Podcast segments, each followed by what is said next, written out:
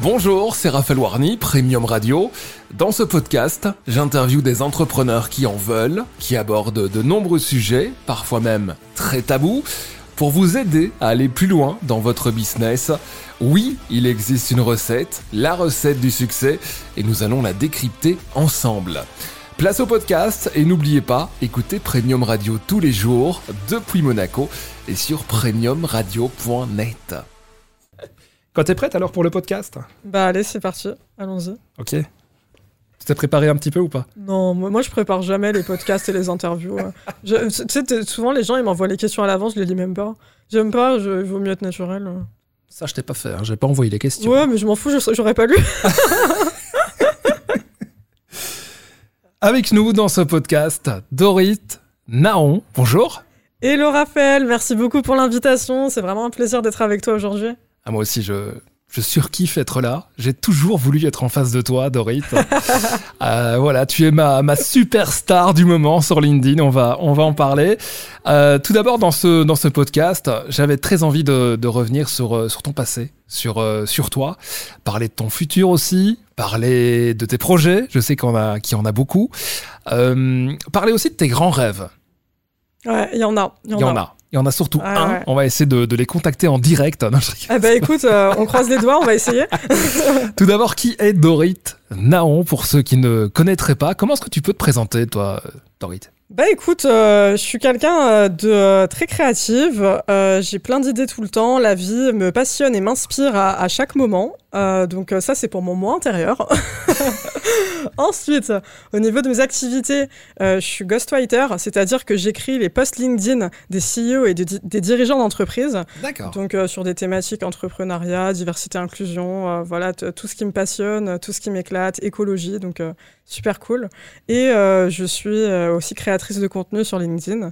Je poste tous les jours et j'ai commencé à publier régulièrement sur LinkedIn depuis début novembre 2021.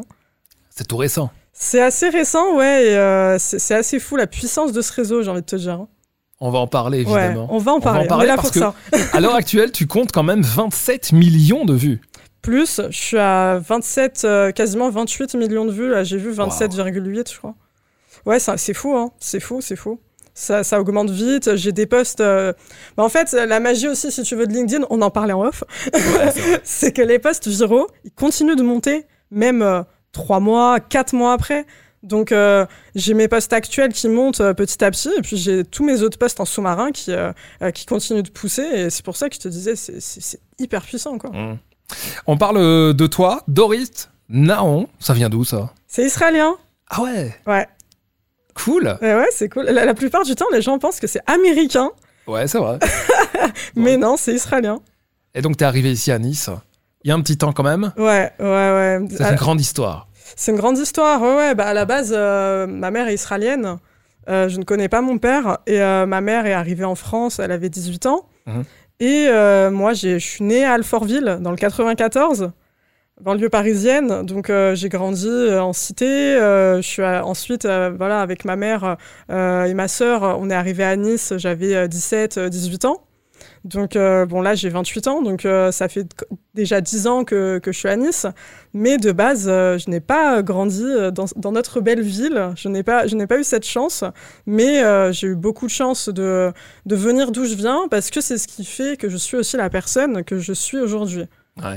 Ça, je- tu vois, je suis profondément convaincue de ça. C'est, euh, je, j'aurais pas été aujourd'hui la même personne si, euh, je pense, euh, j'étais née dans d'autres conditions, dans, une autre ville, peut-être plus aisée, avec une autre famille. ça contribue beaucoup à, ma personnalité. ce vécu-là, je le renie pas. Au contraire, j'en suis fière. hein. Mhm. D'habiter dans cette, dans cette cité, t'as t'as beaucoup appris, peut-être T'as vu beaucoup de choses Ah bah oui, oui. euh, ça, par contre, en off, on en a pas parlé, donc tu vas découvrir. C'est vrai. En fait, si tu veux, euh, je viens d'une famille pauvre. Mm. Euh, on allait au resto du cœur avec ma mère. On allait chercher des vêtements dans un vestiaire solidaire, une association à Belleville, euh, tous, les, tous les 15 jours à peu près. Euh, sans ça, franchement, on pouvait pas manger avec ma mère. on pouvait pas se, se vêtir non plus. Donc, très très peu d'argent. hein, euh, euh, C'était très difficile. On vivait dans une tour de 18 étages. Ça, j'en ai jamais parlé, tu vois, pour l'instant. Donc, tu as des petites exclus. et, euh, et, voilà, ça, fait que euh, as, tu grandis dans des conditions où tu as quand même aussi la niaque de vouloir un, autre avenir que ça. Et, euh, en même temps, tu côtoies la vraie vie, parce que pour moi, c'est ça la vraie vie. C'est c'est des jeunes, des familles qui galèrent. nos voisins, ils étaient dans la même situation que nous. Hein. Donc, c'est tu, quand tu as ce vécu-là et qu'ensuite ça va mieux dans ta vie, tu te rappelles d'où tu viens et t'es tellement reconnaissant du parcours accompli. Et c'est pour ça que, tu vois, aujourd'hui, je suis très, très proche et j'ai beaucoup de tendresse envers les personnes qui sont dans la difficulté, euh, que ça soit des personnes nécessiteuses financièrement ou même euh, difficultés émotionnelles, euh, les chercheurs d'emploi. Moi, j'ai été chercheuse d'emploi, je sais à quel point c'est très, très, très dur. Mmh. Donc, on a fait un poste d'ailleurs, on va en parler. Ouais, ouais, ouais, oui, j'en ai fait plein. Sur la, recherche d'emploi, oui, j'en ai tellement souffert. Donc voilà, c'est un important de ne pas rester, tu vois, sur ce schéma de euh, aujourd'hui tout va bien pour moi et tout a toujours euh, été super pour moi. Parce que pas du tout. Et heureusement, parce que ça permet de savourer ce qui se passe aujourd'hui. Mhm. Tu as eu plein de, galères, tu l'as dit, en matière de, boulot. Tu n'arrivais pas à, trouver du boulot. Est-ce que c'est par tes tatouages ou autre? Bah écoute, euh, c'est une question qu'on m'a pas mal posée, parce que c'est vrai que mon poste, il a été pris à double tranchant. Euh, quand j'ai fait mes deux posts qui, euh, qui sont tombés euh, dans, dans une viralité incroyable sur les tatouages, c'est vrai que après en interview, on m'a souvent dit, mais du coup, vous dites que les compétences passent avant les, avant les apparences. Vous dites que c'est voilà, les, il faut pas juger un candidat sur l'apparence. Mais est-ce que vous, vous l'avez vécu? Eh ben, la question, la, la, réponse, pardon, c'est que oui, je l'ai vécu, mais c'est pas du côté des managers, c'est pas du côté des recruteurs que je l'ai vécu. Je l'ai vécu du côté de mes collègues. C'est ça le pire. D'accord. Ouais. J'avais des collègues qui me disaient, euh, mais euh, parce que j'étais en CDD à l'époque, notamment dans cette expérience-là, et c'est cette expérience-là que je relais dans un des postes. J'avais des collègues qui me disaient, mais en fait, en CDD, t'es complètement folle de t'être fait tatouer avant d'avoir un CDI. Euh, quelqu'un de normal, il aurait attendu d'avoir une période d'essai validée et euh, de faire ses tatouages. Après, euh, là, ma pauvre fille, il a personne qui va te prendre en CDI avec tes tatouages. Et euh, j'ai plusieurs collègues qui m'ont dit ça quand j'étais en CDD. tu bossais dans quoi? Je bossais dans l'administration publique à ce moment-là. et c'est une institution que tout le monde connaît, comme je me plais tant à dire dans mes posts. Et, et du coup, ils me disaient tous ça. Et je, je savais pas trop quoi en penser. Et c'est vrai qu'à ce moment-là, quand j'ai fait ce poste-là, euh, qui est tombé à, euh, à 24 000 réactions. le, premier, je n'avais pas du tout prévu, et j'en ai fait un deuxième à 27 000 euh, réactions, pareil. J'étais dans une optique pour de me dire, mais en fait, je trouve pas de boulot. Est-ce que peut-être c'est à cause de ça, mais les recruteurs n'osent pas me le dire? Et est-ce que, en fait, ça serait pas aujourd'hui dans mon intérêt de, de faire ce message pour espérer toucher les recruteurs qui euh, bah, pense comme moi qu'effectivement, on ne doit pas juger un candidat sur les, apparences, mais sur les compétences. Et du coup, qui vont me contacter et dire, euh, bah carrément, moi je pense comme vous, j'ai envie de bosser avec vous, vous avez un super euh, bon mindset. Mm. Et, et, du coup, ce premier poste était dans cet objectif-là. J'ai eu plus de 200 propositions d'emploi, donc incroyable. Et le deuxième poste, c'était, là j'avais plus d'objectifs parce que justement j'étais en poste. Et c'était vraiment pour donner une grosse énergie positive, tu vois, aux chercheurs d'emploi pour leur dire, regardez, j'ai été recruté quelque part grâce à mes tatouages, parce que tous ces messages que j'ai reçus, c'est suite à ce poste-là où je dis, arrêtez de, considérer que les apparences doivent passer avant les compétences. Et du coup, euh, j'ai vu aussi tous les retours que j'ai eus. Hein. Tu sais, j'ai reçu des, euh, milliers de messages suite au premier poste de gens qui me disent merci de Dorit pour ton poste parce que moi j'ai des tatouages et j'ai trop peur de les montrer en entretien et tout. Et il était pour eux ce deuxième poste, c'était pour leur dire j'ai été recruté grâce à mes tatouages. N'ayez pas peur, n'ayez pas honte, soyez fiers de vous. Vous allez attirer les bonnes entreprises qui seront en accord avec votre valeur. Et les autres, ils doivent même pas vous intéresser. Vous allez perdre votre temps avec eux. Mmh. Vous allez y aller. Ça va durer quoi? Vous allez euh, vous cacher, vous allez être quelqu'un d'autre pendant 2-3 mois. Après, vous en aurez marre de, jouer un rôle. Vous allez vous barrer tout simplement et vous allez chercher un endroit où euh, bah, vous serez euh, vous serez vraiment en paix avec vous-même. Et en attendant, bah, vous aurez perdu du temps, vous aurez perdu l'estime de vous-même, ça n'intéresse personne, c'est pas le but. Sur une ligne du temps, c'est arrivé à quelle époque ça? Octobre, tu disais? Ou un peu avant? Le, po- le post que j'ai fait, Ouais. euh, c'est un post que j'ai fait le premier en, en novembre. Le premier, où du coup j'étais en recherche Novembre d'emploi. 2021. Oui, Ok. ouais, ouais, ouais, ouais, ouais. Et après le deuxième, quand du coup euh, j'ai signé mon CDI et tout, euh, c'était en janvier 2021. Ok. Euh, 2022, 2022, du coup, parce que coup. sinon c'est compliqué.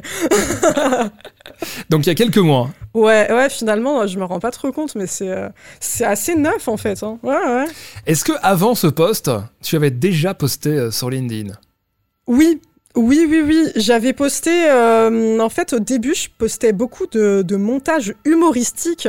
Euh, je faisais pas de post écrit. Les gens ne savaient pas qui j'étais, en fait. Je m'en suis rendu compte. Et surtout, je me suis dit, mais en fait, c'est bête parce que t'adores écrire. T'es à l'aise à l'écrit. Pourquoi t'écris pas?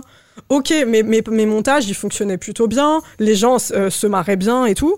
Euh, C'était des montages sur le recrutement, euh, tu vois. euh, je mettais un, euh, une image d'une poubelle, un truc comme ça, la poubelle dans le Wigo, et, euh, et je mettais une légende, euh, euh, voilà où finissent vos lettres de motivation. tu vois, c'était euh, c'était des trucs comme ça.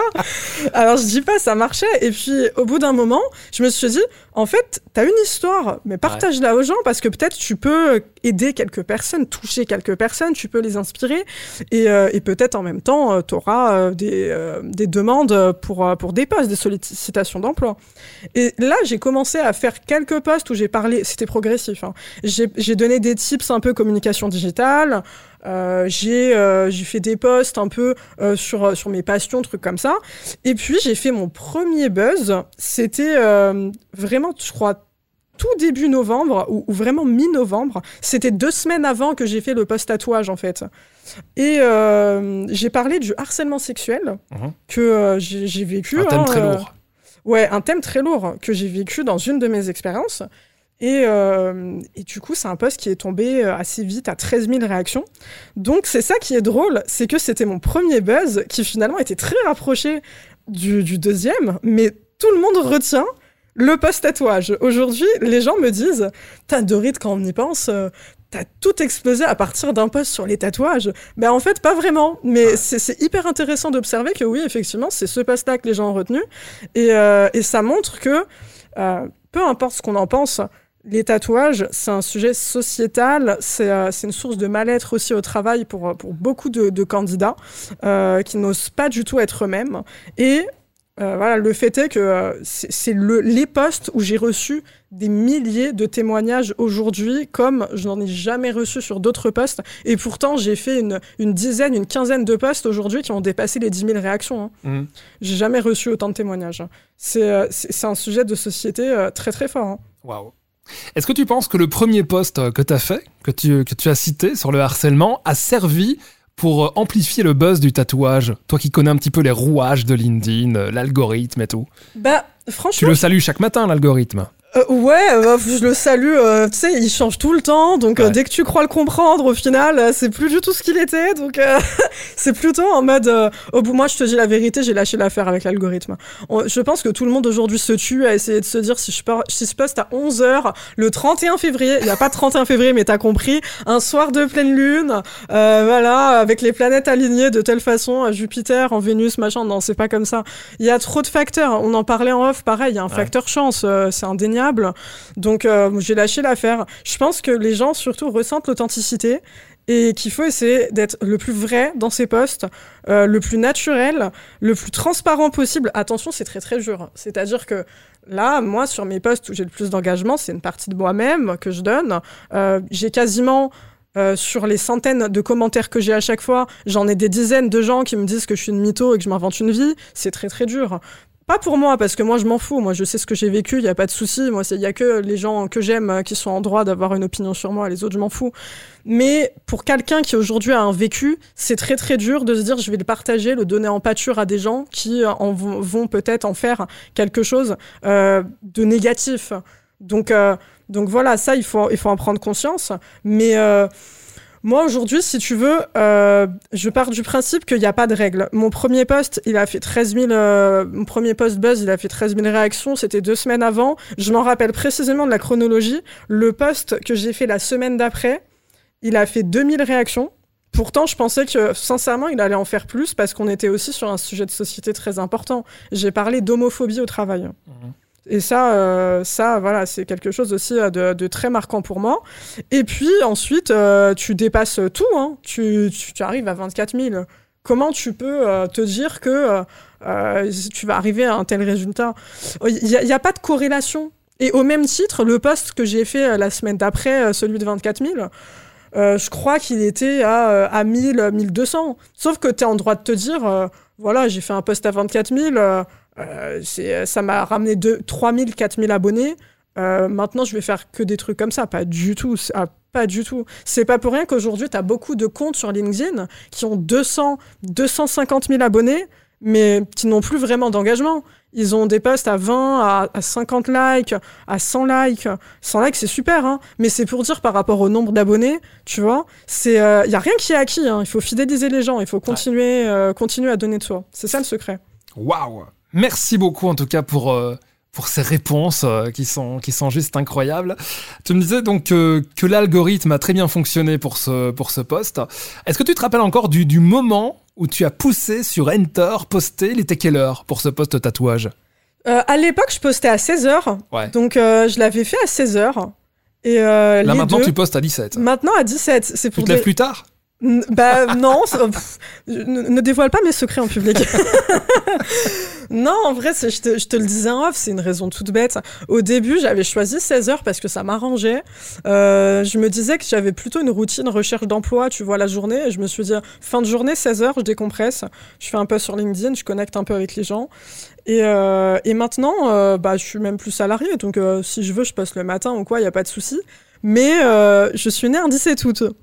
Et donc, du coup, je me suis dit, la question s'est posée, je me suis dit, voilà, je vais poster à quelle heure maintenant et tout. Et je me suis dit, voilà, 17 août, 17 heures. Je pourrais poster à n'importe quelle heure. Moi, je crois pas du tout aux superstitions sur LinkedIn. Je poste le week-end, des fois. Il y a que le week-end où j'ai aucune discipline. Ça, je te l'ai pas dit. je, te jure, il y a des, parce que le week-end, je suis pas censé poster. C'est pas dans ma ligne éditoriale le week-end. Quand je poste le week-end, c'est vraiment que du bonus. Du coup, le week-end, euh, des fois, je poste à 9h, à 10h, à 11h, à midi, je m'en fous. Et, euh, et ça m'a jamais empêché le week-end de faire des posts à, 1000 réactions. Euh, je fais un post le week-end, il en a fait 1005 et tout.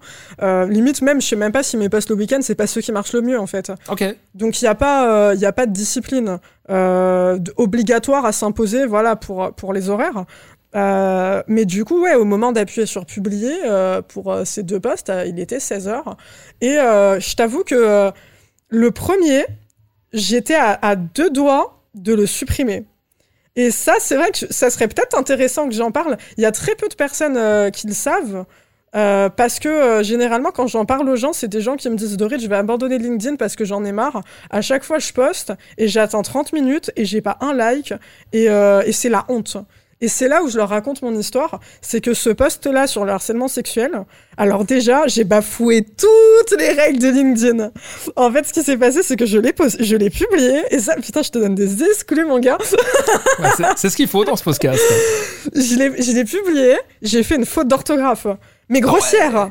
Grossière. Ça, l'algorithme, il reconnaît quand même. Oui, mais grossière. Et je me suis dit, euh, là, euh, j'avais lu un post quelques temps avant euh, de, quelqu'un qui disait euh, mais euh, du coup il faut pas il faut pas modifier, un poste dans les deux heures ou l'heure de publication.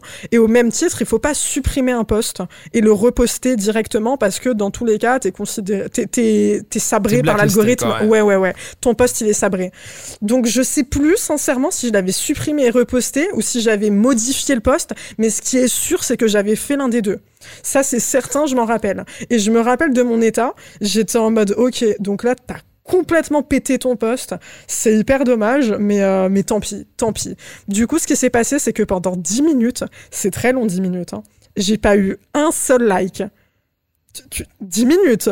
Alors que normalement, c'est pour ça que je te dis qu'il n'y a pas de normalité. Normalement, un post qui part viral, dans les 5 premières minutes, t'es déjà à 20, 40, 50, 60 likes. Ok, ouais, ça monte très vite. Oui, et, mais ça, par contre, je l'ai constaté dans tous mes autres posts qui sont partis viraux, hein, vraiment. Là, pendant 10 minutes, je n'ai pas eu un seul like. Et puis, ça a commencé progressivement. J'ai eu un like. Ensuite, j'ai commencé à avoir les likes par dizaines, euh, toutes les 5 minutes, etc. Et puis ensuite, il est parti très vite euh, viral, finalement. en 24 heures, j'étais déjà à 13 000 réactions. Euh, mais au début, j'étais pas du tout confortable. Pas du tout. Là, c'est l'exclu de l'exclu. Oui, c'est l'exclu de l'exclu. Mais par contre, au niveau du mindset, en dehors de ces problèmes techniques, j'étais totalement en paix avec moi-même. J'étais, euh, j'ai publié en mon âme et conscience. Faut savoir que moi, j'ai un vécu aussi qui est très particulier. Euh, ça, tu vois, c'est dommage parce que c'est des trucs, je t'en parle. Il faut vraiment que j'en parle sur LinkedIn. Je, viens de Skyrock à la base. Ouais. À la base, moi, j'ai été euh, trois fois blogstar sur Skyrock. Ok. C'est-à-dire que j'ai été, j'ai eu trois blogs en, deux mois chacun, mes blogs ont été élus Blogstar par Skyrock et par les internautes. Donc j'ai connu très vite une exposition très importante parce que quand tu es Blogstar, tu restes un mois sur la page d'accueil de Skyrock. Trois blogs égale trois mois sur la page d'accueil de Skyrock. Et du coup, qui dit exposition dit t'as beaucoup de positifs, as, mais en même temps t'as beaucoup de négatifs. J'ai eu des commentaires horribles. C'était mmh. pire qu'aujourd'hui parce que là j'ai 28 ans, mmh. j'avais 16 ans ça a été dur. Là, par contre, là, par contre, j'en ai bavé. Ça a été très dur parce que t'es pas du tout préparé à ça. Euh, toi, t'es content, tu partages euh, euh, tes trucs. Alors, le pire, c'est qu'en plus, les gens me disent aujourd'hui sur LinkedIn, oui, mais tu fais du buzz en racontant ta vie. Alors déjà, alors déjà, non, parce que le but, c'est vraiment de transmettre et d'essayer de de donner de la force aux, aux, personnes qui soit ont vécu ce que j'ai vécu, soit le vivent. Et à l'époque, sur Skyrock, il y avait aucun de mes blogs où je racontais ma vie. J'avais un blog où je partageais des bandes dessinées que je faisais, parce que ça personne ne le sait, mais je faisais des bandes dessinées. Euh, il y avait un blog où je faisais des chroniques humoristiques. C'était du full humour, c'est celui qui fonctionnait le mieux. Et il y avait un blog où je mettais euh, des, euh, des, articles, je, je, faisais des textes philosophiques, psychologiques sur des thèmes de la vie. Ça pouvait être une rupture amoureuse, ça pouvait être un déménagement, ça pouvait être une, une déception amicale, très philosophie. Donc il n'y avait aucune partie de moi, de mon intime, hein. c'était juste ma perception des choses de la vie. Et, euh, voilà, malgré ça, j'étais touchée parce que j'avais des commentaires euh, c'est de la merde ce que tu fais, pourtant t'es blockstar, c'est pas normal, machin.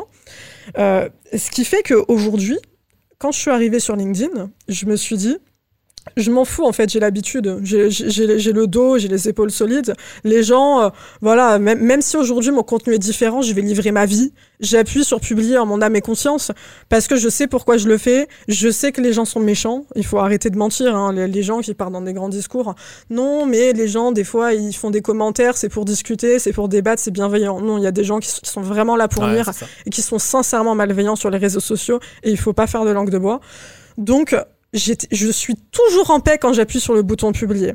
Toujours. Hein. Et mais c'est grâce, encore une fois, c'est pour ça que je sais d'où je viens et c'est grâce à ce vécu-là. Je pense sincèrement que si j'avais pas eu Skyrock, je serais pas du tout avec euh, autant de, de facilité aujourd'hui à gérer la haine euh, sur les réseaux sociaux. Et quand tu as de la visibilité, tu en reçois beaucoup. Moi, j'en ai beaucoup. Moi, j'ai porté plainte pour cyberharcèlement. Et ça, je n'ai même pas fait à l'époque de Skyrock. Ça, c'est à, cause de LinkedIn. Oui, non, mais les gens sont méchants, hein, c'est une réalité. T'as beaucoup de haters? Ouais, Ouais, j'en ai beaucoup. Euh, bah, j'ai des gens qui n'ont pas forcément le courage toujours de me citer sur LinkedIn, mais je vois, je vois souvent des posts passer où, euh, où, euh, où clairement c'est visé, ça se voit que ça parle de moi. Alors quand je les vois pas passer, il faut savoir que j'ai une communauté qui est hyper bienveillante et très engagée. On me les envoie. Donc quoi qu'il en soit, ça arrive à moi. Tu les reçois Oui, je les reçois et euh, c'est très très très très rare que je réagisse parce que je sais que les gens ils veulent ça, ils veulent de la visibilité, ils veulent de l'attention. C'est très très très rare. Euh, mais euh, ouais, j'en ai, j'en ai eu énormément sur mes posts tatouages, beaucoup, beaucoup. Euh, ça, ça, là, on est dans le cadre de la discrimination, hein, vraiment. C'est, euh, euh tu ressembles. Ça va beaucoup trop loin. Quoi. Ça va beaucoup trop loin. Tu ressembles à une porte de toilette. Euh, j'ai eu des choses atroces. Euh, euh, regarde-toi, tu ressembles plus à rien. Tu m'étonnes que tu, tu trouves pas de boulot avec tes graffitis. N'importe quel patron, il va te cracher dessus en entretien en te voyant débarquer avec des dessins aussi moches. J'ai eu des commentaires, j'ai des commentaires homophobes tous les jours. Tu sais qu'il y a quelque chose de très grave aussi sur LinkedIn, au-delà des haters. bon, le, basique, tes, posts larmoyants, euh, tu, tu, racontes ta vie alors que c'est même pas ta vie. Les, gens connaissent ma vie mieux que moi, ça c'est formidable. C'est des fous, ah, je te jure, c'est des fous. Euh, il, se passe en fait des choses sur ce réseau qui dépassent ce qu'on peut penser.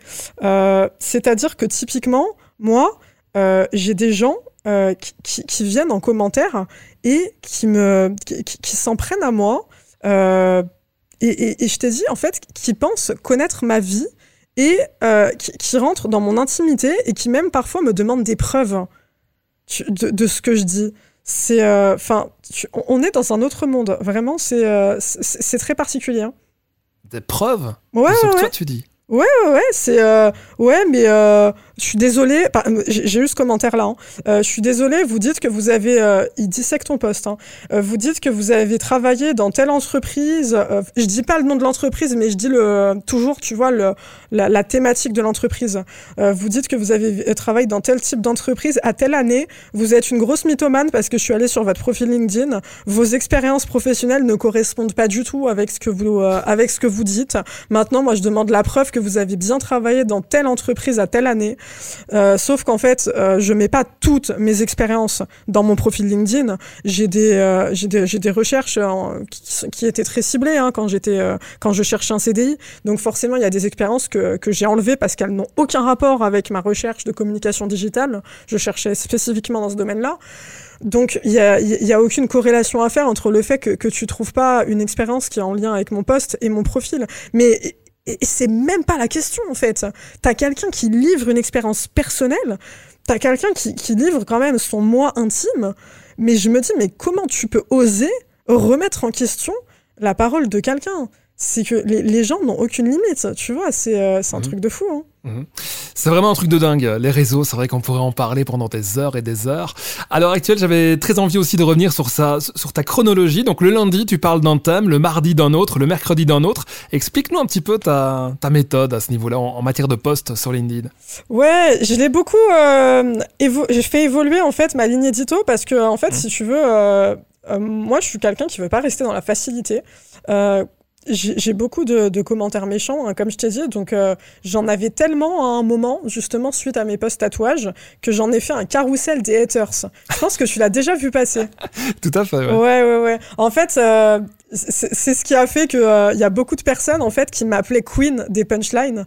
Donc, j'ai fini par le mettre dans mon titre LinkedIn. Parce qu'en fait, ces gens-là, je leur répondais. Et je leur répondais toujours avec un second degré énorme.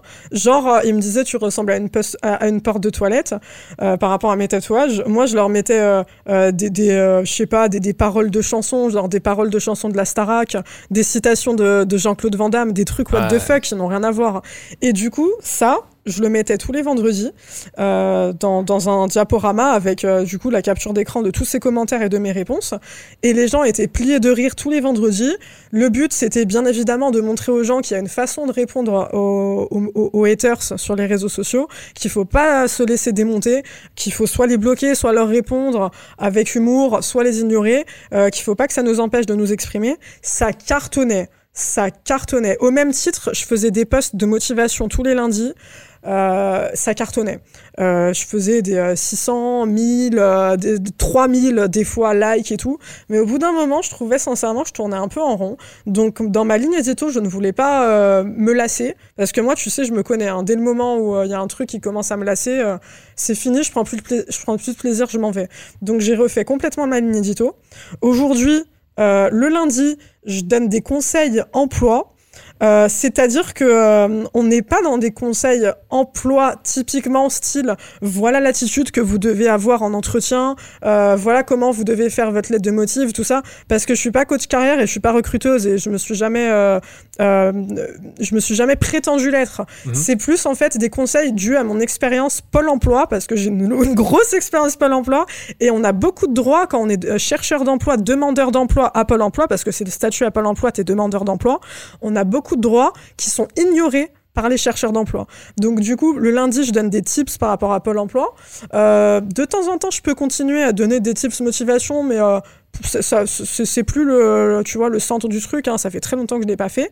Et aussi des, euh, aussi voilà, plus conseil emploi global, même par rapport à l'entrepreneuriat, etc. Parce qu'aujourd'hui, j'ai une autre vision parce que je suis entrepreneuse. donc voilà. Maintenant, aujourd'hui, c'est ça. Le mardi, ça par contre, ça n'a pas bougé, ça ne bougera jamais depuis mon premier jour euh, où j'ai décidé de, euh, de prendre la parole sur mon vécu, ça, bougera pas. Le mardi, témoignage sur un sujet de société pour libérer la parole sur un sujet important, euh, pour partager une expérience que j'ai vécue.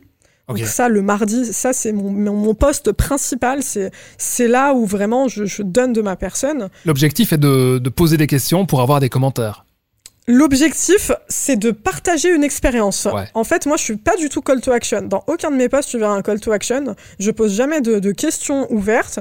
Euh, je, suis vraiment dans un post où je vais expliquer, euh, euh, typiquement par, par, rapport au tatouage, je vais expliquer ma vision. voilà, on ne doit pas recruter un candidat sur les, apparences, on doit le recruter sur les compétences. Je vais expliquer pourquoi j'en arrive à cette vision-là. Quelle a été l'expérience qui fait qu'aujourd'hui, dans le monde du travail ou même dans ma vie personnelle, euh, bah, euh, euh, j'ai été blessé ou alors j'en ai tiré des, enseignements ou quoi que ce soit. Et je vais toujours me tourner vers, vers les, autres en leur disant que voilà, il y, a toujours un, moyen de, transformer ces, ces, expériences. Tu sais, moi, il y, a quelque chose que ma réalisatrice préférée a dit en interview que j'aime beaucoup et qui correspond à ma conception de, de publication sur LinkedIn. Mmh. Lisa Azuelos, je suis très heureuse de parler d'elle aujourd'hui. C'est la réalisatrice de LOL, je pense que tu connais, c'est un film qui a fait un carton incroyable. Euh, j'avais 14 ans à l'époque, les années 2007-2008. Euh, elle, a, bon, elle a fait d'autres films. Elle a fait euh, Mon bébé, qui a fait un carton en 2019 aussi avec Sandrine Kiberlin. Elle a fait I Love America avec Sophie Marceau, qui est disponible sur Amazon Prime. Je lui fais une pub, mais elle le mérite tellement. Et, et récemment, elle a fait un film où elle raconte son histoire très très dure avec sa maman, qui est Marie Laforêt. Mhm. qui est une actrice et chanteuse très connue. Euh, et en fait, euh, le, chroniqueur lui a demandé, mais euh, il est très personnel ce film. Est-ce que vous, comment vous faites pour être à l'aise pour dévoiler votre vie comme ça? Et elle a dit quelque chose qui moi correspond à mes postes du mardi et à ma façon de voir la vie en général. Elle a dit moi je ne vide jamais mes poubelles chez les gens. Je ne parle que de ce que j'ai réussi à transformer. Ça, si les gens veulent voir cette interview, il faut taper Lisa Azuelos Européen sur YouTube. Elle est disponible. Et moi, c'est vraiment hyper important pour moi. Je ne vide jamais mes poubelles chez les gens. Tout, tout, ce dont je parle, toutes mes expériences professionnelles, personnelles, il y a toujours, pas une morale parce que j'ai pas cette prétention-là, mais il y a toujours un apprentissage à la fin tourner vers l'autre et dire voilà moi j'en ai fait une force voilà comment vous je vous propose aussi d'en faire une force à votre façon hyper important donc euh, voilà, hyper euh, hyper euh, profond quand même. Les postes du mardi, on est sur ça. Les postes du mercredi, c'est des postes caricatures sur l'emploi ou sur l'entrepreneuriat, mais on, on va pas se mentir, c'est quand même assez drôle plus sur l'emploi parce que j'ai quand même eu beaucoup de questions bizarres en entretien. Donc euh, voilà, typiquement, je, je, mets des questions euh, qu'on m'a posées, j'y réponds avec des punchlines euh, qui évidemment j'ai pas euh, j'ai pas répondu au recruteur en face de moi, mais mais voilà, je fais des fausses lettres de motivation, des fausses lettres de démission avec toujours beaucoup d'humour, hyper caricatural, faut pas le prendre du tout au premier degré. Hein. La preuve, j'ai des DRH qui sont morts de rire dans mes commentaires et tout, il y a y a pas de souci. le jeudi alors le jeudi c'est un, peu plus open. Le jeudi soit je poste un, post sponsorisé parce que je suis influenceuse LinkedIn aussi. Euh, je ne l'ai pas précisé à, mon grand désarroi dans ma présentation. Je fais partie de l'agence d'influenceurs Les Années Folles, agence euh, LinkedIn pour influenceurs euh, spécialisés B2B sur LinkedIn. Euh, on a la chance de travailler avec de grands groupes euh, comme QuickBooks, American Express. Euh, là, il y a eu, il y a eu Food Cherry aussi. Je, je, suis très fière aussi d'avoir fait un partenariat avec Teletravel, qui est une, une entreprise que j'aime beaucoup, avec des, personnes formidables. Ouais. tu connais Teletravel un peu? Un petit peu, ouais. Trop cool. Et euh, du coup, le jeudi, c'est plus soit post sponsorisé, euh, toujours attention avec des entreprises qui ont des valeurs qui me tiennent vraiment à cœur. Euh, je refuse beaucoup de partenariats parce que c'est pas aligné avec ce que je prône. Pas forcément que c'est des mauvaises entreprises, attention, c'est juste que moi, je suis plutôt influenceuse marque employeur parce que c'est dans ma ligne édito. Hein. Moi, je suis quelqu'un d'humain, je suis pas une experte recrutement, je suis pas une experte comptable, je suis pas une experte immobilière, tu vois, je suis pas une experte finance. Je peux pas parler technique et ça m'intéresse pas. Moi, je suis, je suis experte humain, tu vois. Donc, du coup, les entreprises, je mets en avant leur, euh, euh, leurs initiatives RH, euh, côté humain, diversité, inclusion, tout ça. Euh, et quand j'ai pas de partenariat à proposer le jeudi, euh, bah là, ça va être plus libre. Ça peut être des vidéos de moi humoristiques, ça peut être des posts entrepreneuriat. voilà, c'est bien de se laisser une part de liberté aussi, hein, de pas s'enfermer trop. Et le vendredi, j'ai décidé de, du coup, mettre des messages bienveillants que je reçois et qui m'ont beaucoup touché parce que j'en reçois énormément. Tu sais que notamment, il y a un message que je vais poster un vendredi. J'ai créé un couple sur LinkedIn Ah ouais. Le mec m'a envoyé un message pour me dire Je te le dis parce que sinon tu le sauras jamais. Je suis en couple aujourd'hui et c'est grâce à toi. C'est une histoire de Mais ouf. comment ça s'est fait C'est une histoire de ouf. En fait, j'ai euh, fait un post. Euh, C'était à l'époque justement où je mettais des, des montages marrants, tu vois. Et en fait, je suis devenue populaire jusque sur Insta. Je savais même pas. Je savais pas parce que si le, le mec te tag pas, tu peux pas savoir sur Insta que les gens partagent ce que tu fais. Et en fait, il m'a envoyé un message sur LinkedIn. Il m'a dit en fait, j'ai partagé ton, ton montage sur Insta. Et euh, il y a quelqu'un euh, qui, qui était dans mes abonnés depuis des années, qui ne m'avait jamais parlé, qui a réagi euh, à ton montage. Parce qu'en fait, si tu veux, euh, c'est un, un montage pour le coup qui demandait une réaction.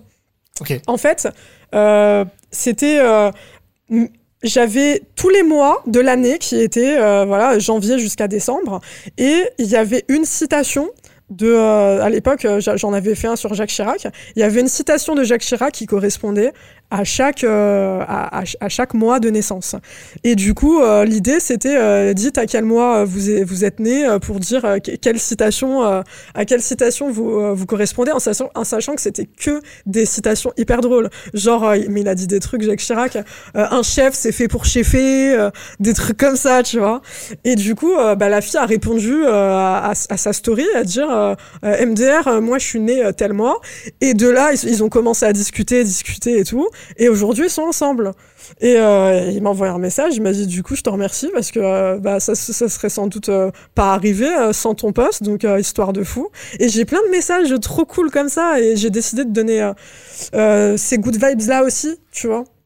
Exactement. Est-ce que Voilà. tu as, pour terminer cette, euh, cet épisode LinkedIn, est-ce que tu as quelques astuces pour, euh, pour écrire un bon post On sait que toi, tu es l'experte. hein. D'ailleurs, tu travailles pour plein de boîtes. On va parler Ouais. de, de ta boîte aussi.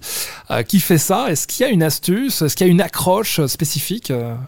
Bah oui, oui, clairement. euh, on a beau dire oui, il faut de l'au- l'authenticité, et je suis la première à le dire, bien sûr. Et, j'entends, hein, et je pense que tu l'as vu aussi, il y a beaucoup de gens qui râlent après les copywriters sur LinkedIn. On en a marre. Tous les posts maintenant, ils sont copyrightés. Où est le naturel y a- Tout le monde est copywriter sur LinkedIn. Alors je comprends, mais en même temps, il faut savoir que euh, moi, je le vois beaucoup avec mes clients. Il faut être formé au copywriting ou ne serait-ce que s'y intéresser un tout petit peu pour donner du poids à un message. Sinon, c'est hyper dommage. C'est-à-dire qu'en fait, moi aujourd'hui, typiquement, mes clients, euh, ils m'écrivent des, posts. euh, un peu, pas des- même pas des bullet points, hein, c'est que vraiment, ils, ils m'écrivent des posts euh, sur des histoires personnelles très lourdes. Euh, mais en fait, si tu veux, et ils le savent, et j'en rigole avec eux, et il n'y a pas de souci, c'est ni fait ni à faire. Et c'est pour ça qu'ils m'embauchent. Enfin, ils m'embauchent. C'est pour ça qu'ils font appel à moi pour que je les aide, euh, pour que j'écrive leur poste. C'est parce que ils, ils ont pas le truc. C'est-à-dire que tu as, une phrase d'accroche qui, qui n'est pas bonne, qui n'accroche pas. Mhm. Tu as une idée 1, ensuite une idée 2, ensuite tu reviens à l'idée 1, ensuite tu as une idée 2, ensuite tu reviens encore à l'idée 1, ensuite tu as une idée 3, ensuite tu reviens à l'idée 2. C'est c'est- c'est ni fait ni à faire. Et ça ne fonctionne pas du tout. Et c'est et c'est là, en fait, quand, quand je vois ça, que je me dis, en tant que ghostwriter, j'ai un rôle à jouer et j'ai une importance. Parce que typiquement, j'ai quand même une expérience, je connais LinkedIn. Mes clients, les posts qui m'écrivent avec le vécu, l'intensité qu'il y a dedans, mais avec la structure qu'il y a, ils postent ça dans l'état. Je sais que ça, ça excède pas les 5, les 10 likes. Alors que là, typiquement, ces posts-là, je leur ai complètement réécrit avec la bonne phrase d'accroche, parce que c'est ça qui fait que euh, on a envie de, de cliquer sur voir plus. Hein. Ouais. faut savoir que pour répondre d'une façon hyper frontale à ta question, ce qui fait qu'un post va être vu et va avoir du succès, c'est la phrase d'accroche. Parce que sur LinkedIn, tu une concurrence terrible, les gens ont le scroll hyper facile, et le bouton voir plus, il arrive hyper vite.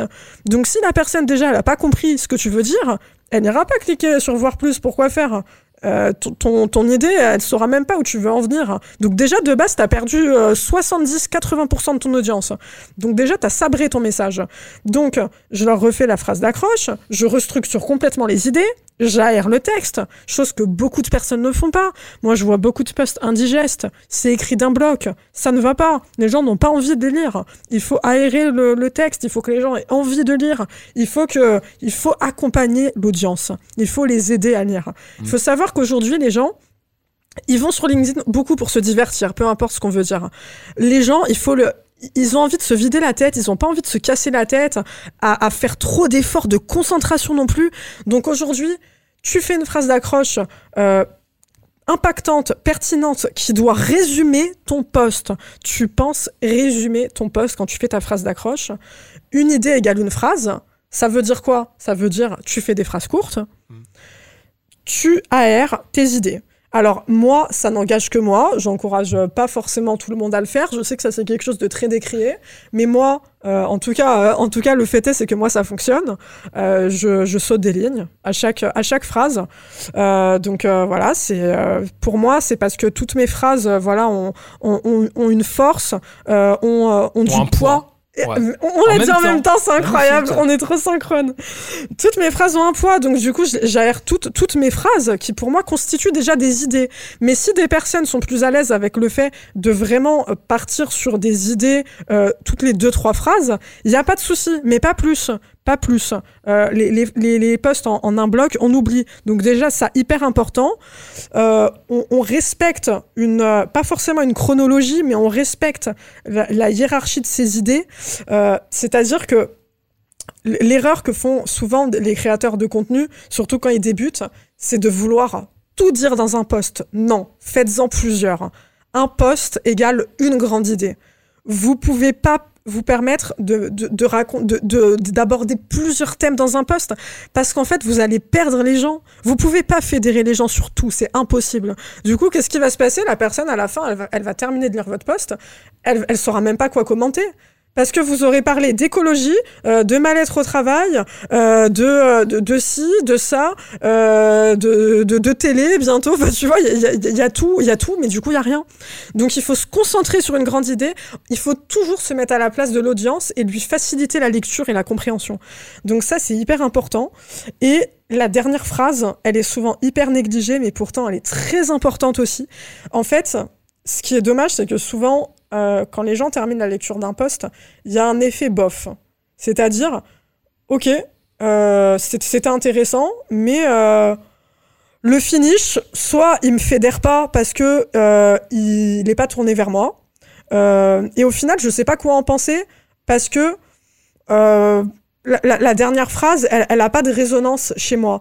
Et pourtant, bah c'est tout bête, mais le lecteur, il va rester sur ça. Il va terminer la lecture de votre post, il va pas forcément se rappeler de la première phrase. Ça, c'est ce qui lui a donné envie de cliquer sur voir plus, mais il l'a déjà oublié. Il va pas se rappeler du fait que vous avez structuré votre post. C'est ce qui a fait que vous, il a, il a eu envie de, lire, de ouais. continuer, mais il l'a déjà oublié. Par contre, au moment d'appuyer sur le like, et c'est ça le déclencheur, et au moment de commenter, il va se rappeler de la dernière phrase, et c'est là où il va se dire, putain, ce post, euh, ouais, je, valide à 1000%, oui, c'est ça. Donc c'est hyper important de résumer euh, ce que vous voulez que les gens retiennent de votre post en une phrase à la fin. Et ça, c'est tellement négligé. Donc euh, ça, c'est des trucs qui peuvent paraître bêtes finalement, mais c'est le B à bas quand on crée du contenu sur LinkedIn pour... euh, et, et c'est même pas en fait pour, euh, pour être des marchands de tapis de copywriting comme je lis, comme disent beaucoup de gens. C'est juste pour donner la valeur et le poids à vos idées qu'elles méritent. Parce que si tu savais comment ça me... Franchement, ça me fait de la peine quand je vois des gens qui ont un vécu personnel. On peut pas hiérarchiser la souffrance des gens, mais, mais, mais tu vois, euh, autant voire presque plus lourd que le mien, tu vois, tu vois ce que je veux dire. Encore une fois, on peut pas hiérarchiser la souffrance, mais voilà. Mais qu'il n'y a pas de structure, il y a, y y a pas de phrase d'accroche, il y a pas de fin, il y a rien. Du coup, il y a pas de visibilité. Bah, je suis désolée, bah oui, il, faut, il faut se former au copywriting parce que ces gens-là méritent de la visibilité. Ouais. À l'heure actuelle, tu as une agence euh, qui fait ça. Elle s'appelle comment? Ton agence. Alors moi, mon entreprise aujourd'hui, donc je suis à mon compte, je suis Ouais. auto-entrepreneur. Euh, bah si tu veux, euh, j'ai pas euh, donné de nom euh, à mon en- entreprise, mais c'est plus du côté de mon podcast parce que haha, gros euh, gros exclu. Euh, j'ai créé un podcast. Il y en a de l'exclu dans ce podcast. a- Incroyable. tu sais qu'en vrai, hein, sans langue de bois, j'ai jamais fait autant d'exclus dans une interview. Ça fait plaisir. Ça, je te jure, mais, mais ça sort tout seul. Donc écoute, ma foi, je suis super contente que ça soit avec toi en plus. Euh, mon podcast va s'appeler Dorit raconte. Ok. Et, euh, et, en fait, je vais, je vais, te donner une grosse exclue. Euh, je, vais, je, vais, faire l'annonce officielle jeudi, je pense. Donc là, là on discute ensemble. Donc là, nous sommes lundi. Lundi. Ouais. Nous sommes le 11. Ouais, ouais, ouais, ouais. ouais. Jeudi, c'est le 14. Ouais, jeudi... La date a été choisie au hasard. Euh, ouais, euh, je te dis jeudi, s'il faut, ça sera vendredi parce que je commence à me dire euh, jeudi c'est férié donc je sais pas comment je vais m'organiser. ouais, et, euh, et, pour le coup, ça mérite d'avoir de, de, la visibilité, ce que je vais te dire, parce que c'est assez grave en fait ce que j'ai appris et je suis très heureuse d'en parler avec toi aujourd'hui. en fait, ça fait des mois que euh, je veux lancer ce podcast depuis avril pour te dire mmh. sur la, la, diversité et l'inclusion. Et le but était d'oraliser mes posts du mardi.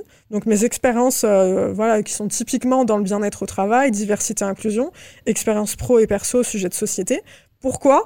Parce que j'ai reçu des tonnes de messages privés de gens qui me proposent plusieurs choses, mais, pas avec eux, mais, pour moi toute seule. Ils me disent, Dorit, je trouve ça super dommage qu'en fait tu te cantonnes à des posts LinkedIn. Tu devrais soit faire un podcast, soit faire une chaîne YouTube, mais en tout cas, tu devrais euh, mettre tes histoires à disposition permanente parce qu'un post LinkedIn, ça disparaît au bout d'un moment.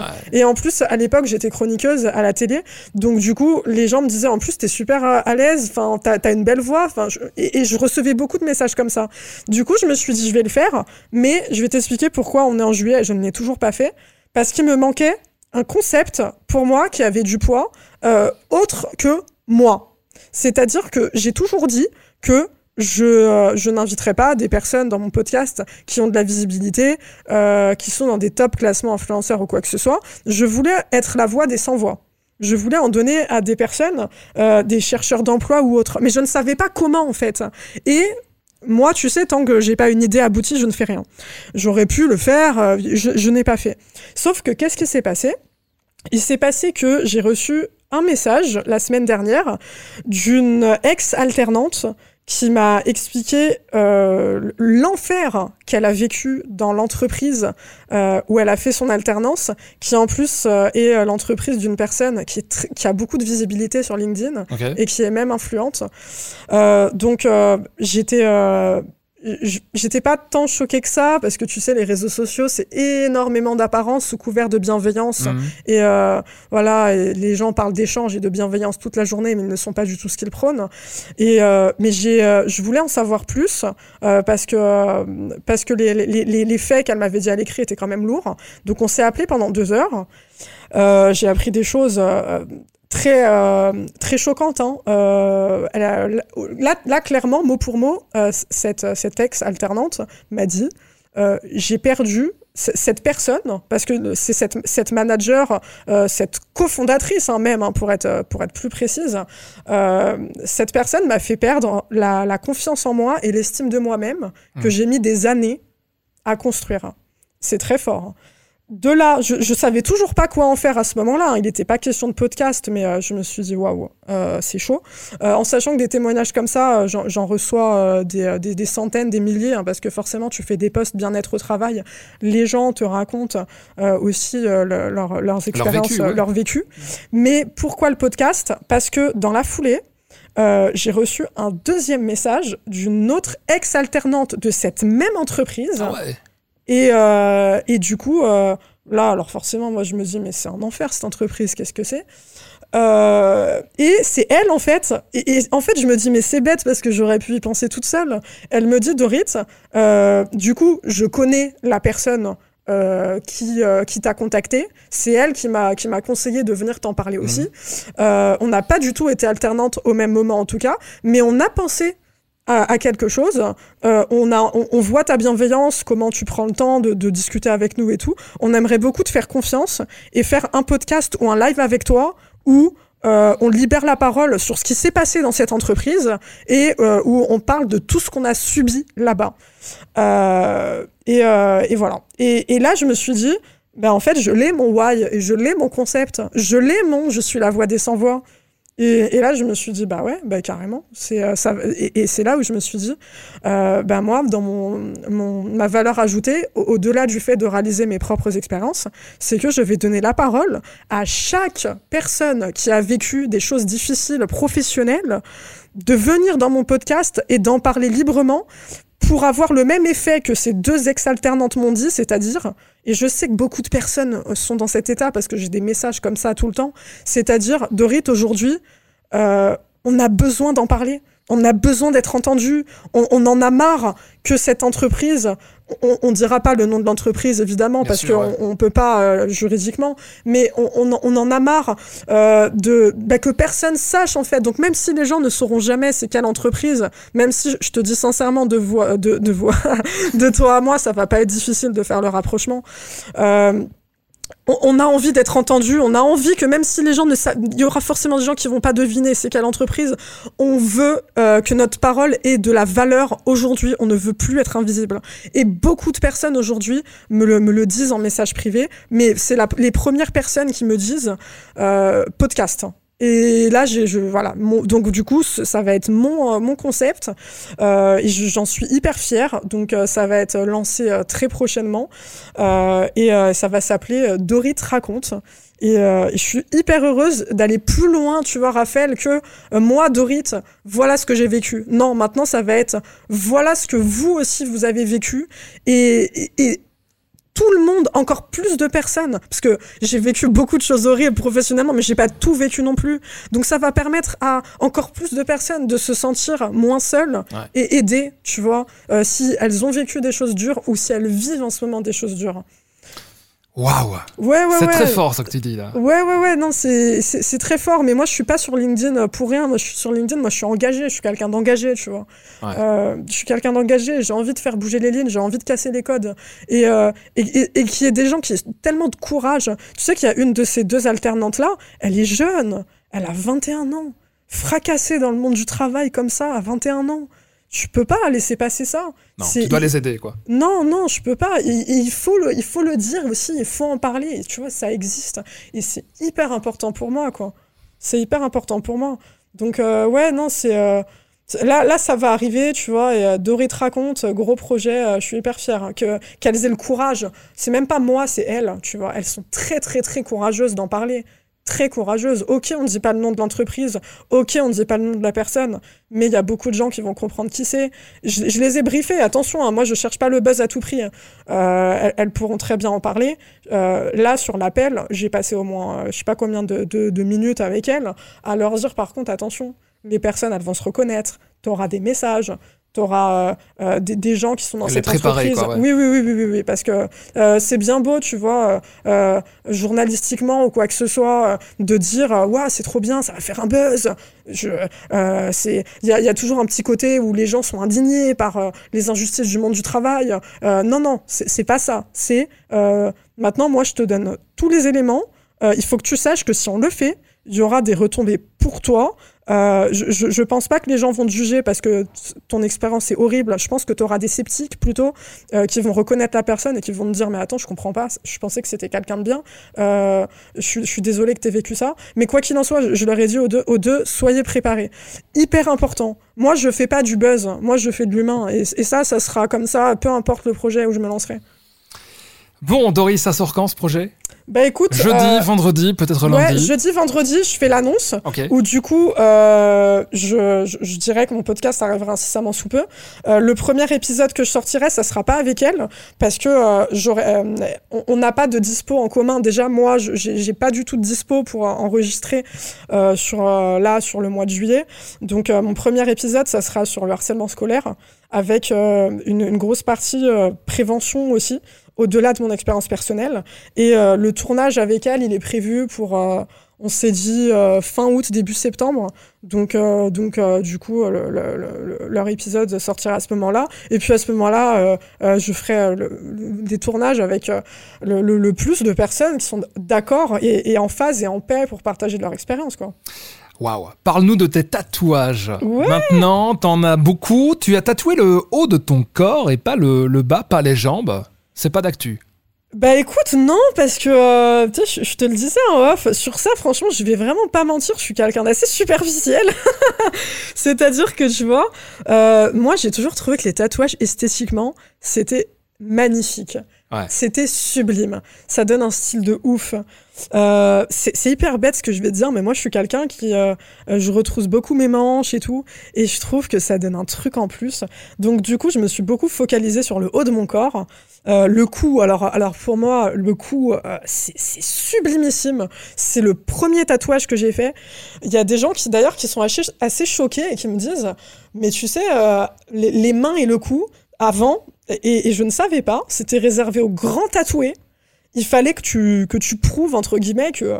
Que tu euh, résistes euh, à la douleur, peut-être. Ouais, euh. ouais, ouais, que tu avais déjà les bras et tout, et que tu fasses un peu les choses dans l'ordre. Moi, j'ai rien fait dans l'ordre. J'ai fait le cou en premier, après j'ai fait les mains, et le plus voyant, et après j'ai fait, j'ai fait les bras. Et, et en fait, ça m'a jamais attiré, tu vois, les jambes. Je sais pas, ça m'a je, pourrais hein, faire, euh, faire les jambes ou quoi, mais euh, non, c'est pas des zones euh, qui m'attirent. non, moi, mon histoire, elle est sur moi dans, dans toutes les zones que je t'ai dites. si jamais j'ai des choses à rajouter, bon, déjà, j'ai plus trop de place. sur le haut, ça va être compliqué, ouais. Mais je trouverais toujours un petit élément à mettre. Là, sur le bout du coude. Ouais, mais alors même pas, alors jamais, mais c'est horrible. Mais tu sais qu'il y a. Et tu l'as fait là? Tu l'as fait de l'autre côté? Ah non, horrible. Oui, mais c'est horrible. Attends, mais les zones, les, pires zones, s'il y a des tatoués qui nous écoutent, je sais qu'ils me donneront raison, c'est le coude, l'aisselle. Plus tu te rapproches de, euh, tu te rapproches de l'aisselle, plus tu meurs. Et les mains, c'est une horreur. Mais une horreur, mais je ne pensais pas à ce point-là. Donc, euh, non, le coude, tu laisses mes coudes tranquilles. mais euh, oui, oui, non, pour moi, c'est chargé d'histoire. Je, là, je peux te citer aucun de mes tatouages qui n'a pas d'histoire. C'est impossible. Ils ont tous une, symbolique, tous sans exception. Mmh. Et, euh, et c'est très important pour moi. Euh, et, et, et, en fait, moi, tu sais, je suis quelqu'un de très spirituel. Donc, euh, je, vais même très, très, très, très, très loin dans la, symbolique de mes tatouages. Mhm. Euh, c'est-à-dire que, tu vois, le premier que j'ai fait, c'est lui. Alors, du coup, les, gens ne voient pas, donc je vais décrire. C'est une Triforce. Donc, pour les fans de la légende de Zelda, euh, c'est un, symbole. Et en fait, dans la Triforce, tu as plusieurs triangles, dont une autre Triforce, et tu as beaucoup de symboles dedans. Et chaque symbole a vraiment une signification par rapport à mon vécu, à mon passé, à mon identité. Et, euh, pour te dire jusqu'où ça va, là, tu, constates que sur le triangle principal, tu as un pointillé mhm. sur euh, un des segments. Bah, en fait, c'est un pointillé sur la droite parce que sur une frise chronologique, la droite, c'est le futur. Donc, euh, pourquoi? Parce que là, un triangle, tu as, voilà, T'as le côté gauche qui est fermé parce que ton passé il est fermé, tu peux plus le modifier, c'est comme ça, il est figé. Mais le la droite, le futur, ton futur il est ouvert, tu peux le construire, tu peux faire ce que tu veux, il y a rien de figé. Donc du coup, j'ai choisi de faire cette ligne droite en pointillé pour euh, le côté euh, le, le, côté ouverture. Je vais super loin, mais, euh, mais c'est hyper important pour moi et, et, je suis super fière de, de, toutes ces pièces. Je, je changerai rien. Les gens me disent, mais tu le regretteras un jour, je regretterai rien. Comment tu peux regretter des... Si j'avais un serpent que j'aurais fait euh, à 3 heures du mat à Las Vegas, c'est parce que je suis pété, tu vois, j'aurais pu dire, ouais, je regrette. Je regrette pas. Le cover existe, hein. Ouais, alors va te faire un cover sur un bras. je vais faire un, un, bras tout black. Euh, euh, ouais, non. Par contre, quand tu fais des pièces aussi grosses, franchement, faut réfléchir. Euh, un cover sur. là, là tu, tu, vois, tu es, en face de moi, tu vois que j'ai un loup énorme sur le cou. Mhm. tu vois que j'ai un texte. On, on, va être honnête, le cover, à part si tu fais du black, c'est impossible. C'est là sur des pièces aussi grosses, c'est chaud. Plutôt sur les petites pièces, c'est possible, mais là. Ouais, ouais. Donc je, je regrette rien, je regretterai jamais. C'est mon vécu, je sais d'où je viens. Au contraire, je regarde chaque pièce, ça me rappelle encore plus d'où je viens, ça m'ancre. C'est euh, c'est mes, euh, tu vois, c'est mes piliers, mes tatouages. Hein. Ça t'aide à être qui tu es. Ouais. Complètement. complètement. À, à 10 000 euh, Tu vois, là, typiquement, j'ai un phénix. là, je vais te le montrer parce qu'il il y a une des manches de mon t-shirt qui le cache. Ah ouais. Là, tu vois, tu as la tête du phénix qui est au niveau de mon épaule. Et le phénix, il part jusqu'à mon poignet. Et ce bras entier est consacré à ce phénix en style japonais. Et le phénix, c'est quoi? Bah, C'est moi. c'est euh, tout simplement. Parce que, euh, comme tu le sais, le, euh, l'adage du phénix, c'est qu'il renaît de ses cendres. Mhm. Et euh, moi, j'ai eu mille vies. euh, je t'ai un peu raconté euh, mon, mon passé familial. Voilà, je- comme je te disais en off et, et puis, et puis tout à l'heure, voilà, le- pauvreté familiale, les restos du cœur avec ma mère. Puis, et puis ça n'a pas été plus simple quand j'ai été plus quand j'ai été plus âgée.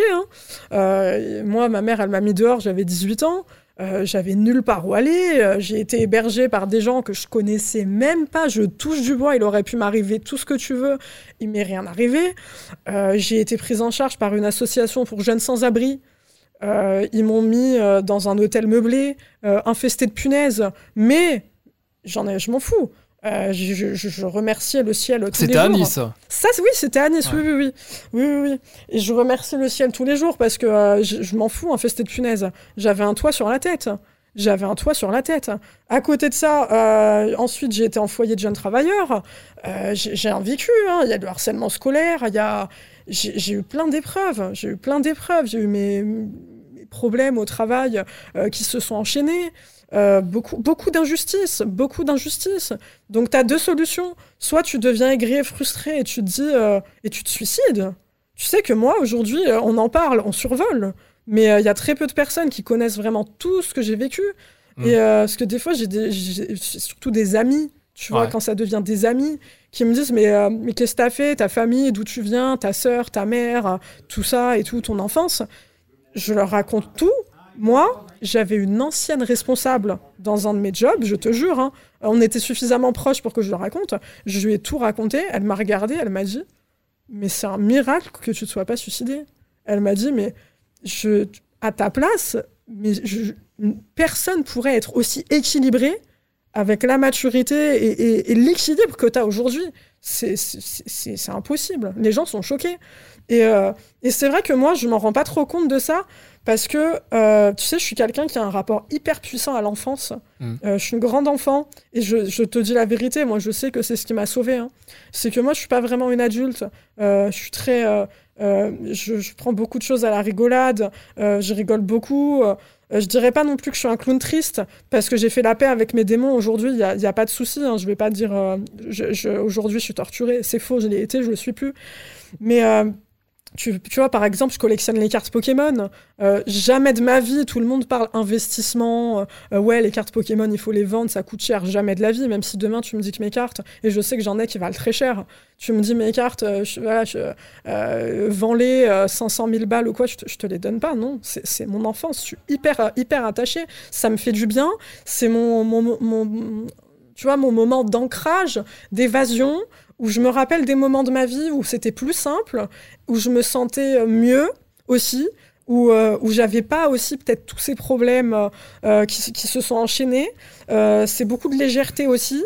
Et, et je pense sincèrement, je vais pas te mentir que de base, à la naissance, ça, par contre, chacun y croit, y croit pas.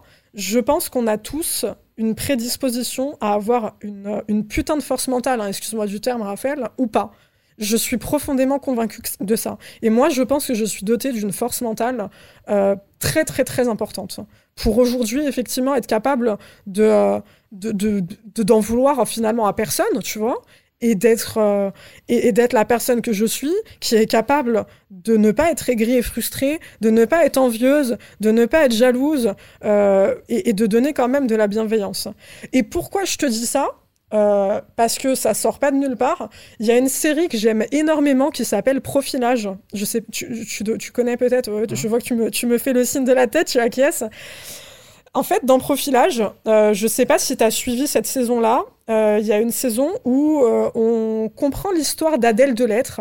euh, qui est jouée par Juliette Roudet, qui est une actrice que j'admire énormément, euh, qui en fait euh, a été enlevée par, euh, euh, par, un malfaiteur quand elle était enfant avec sa sœur jumelle Camille. Pourquoi je te dis ça? Parce qu'elles étaient petites, elles avaient, euh, tu vois, elles, sont jumelles, donc logiquement elles sont jumelles, t'es censé un peu te dire que, voilà, c'est un peu les mêmes gènes, tout ça. Elles ont reçu exactement la même éducation, elles s'habillaient pareil, elles aimaient les mêmes choses, on l'a vu, on l'a vu dans les flashbacks. Pourtant, elles ont été kidnappées ensemble par le même malfaiteur, séquestrées pendant des années, traitées de la même façon dans deux chambres à part. Elles ont été séparées par ce malfaiteur. T'en as une qui a développé un syndrome de Stockholm parce qu'elle avait une fragilité et qu'elle euh, n'arrivait pas à avoir la force de, euh, de lutter hein, contre ce qui lui arrivait, euh, les années défilant, les années défilant. Et t'en as une autre, donc Adèle, qui, les années défilant, n'a jamais lâché l'idée de partir, de s'enfuir, euh, qui, qui n'est jamais rentré dans cet engrenage vicieux de euh, euh, je, suis votre, votre nouveau père, etc. Et des années, je crois, dans la série, elle, a réussi à s'enfuir 7-8 ans après avoir été kidnappée. Elle a, jamais, elle a, elle a toujours eu cette force d'esprit en elle que Camille n'a pas eu. Hein. Elle n'a pas eu, elle, elle ça l'a détruite et elle a, développé des troubles psychologiques et tout. Donc moi, je suis profondément convaincue que de, de base, j'ai une bonne étoile quelque part. Ça, je, je, le sais, ça. C'est fort. Oui, oui. Bah, après, je te dis, c'est très personnel. Hein, euh, mais, moi, pour moi, je, voilà, euh, j'ai une force en moi qui m'a beaucoup aidé. Est-ce que ça t'est déjà arrivé de te livrer comme ceci?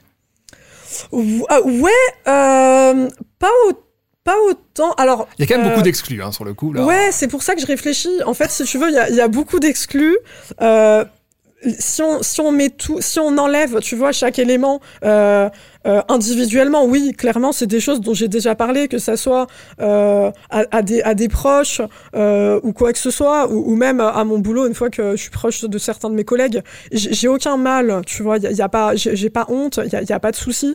Par contre, ouais, t'as beaucoup d'exclus. mais, tu vois, moi, j'ai aucune difficulté à parler de, de mon passé parce que je, répète cette grande phrase de Lisa Azuelos, je ne vide pas mes poubelles chez les gens, je ne parle que de ce que j'arrive à transformer. Et aujourd'hui, tout, euh, ce dont je te parle sans exception, c'est des choses que j'ai réussi à transformer. Et c'est des choses qui font qu'aujourd'hui, bah, je sais que j'ai une force en moi.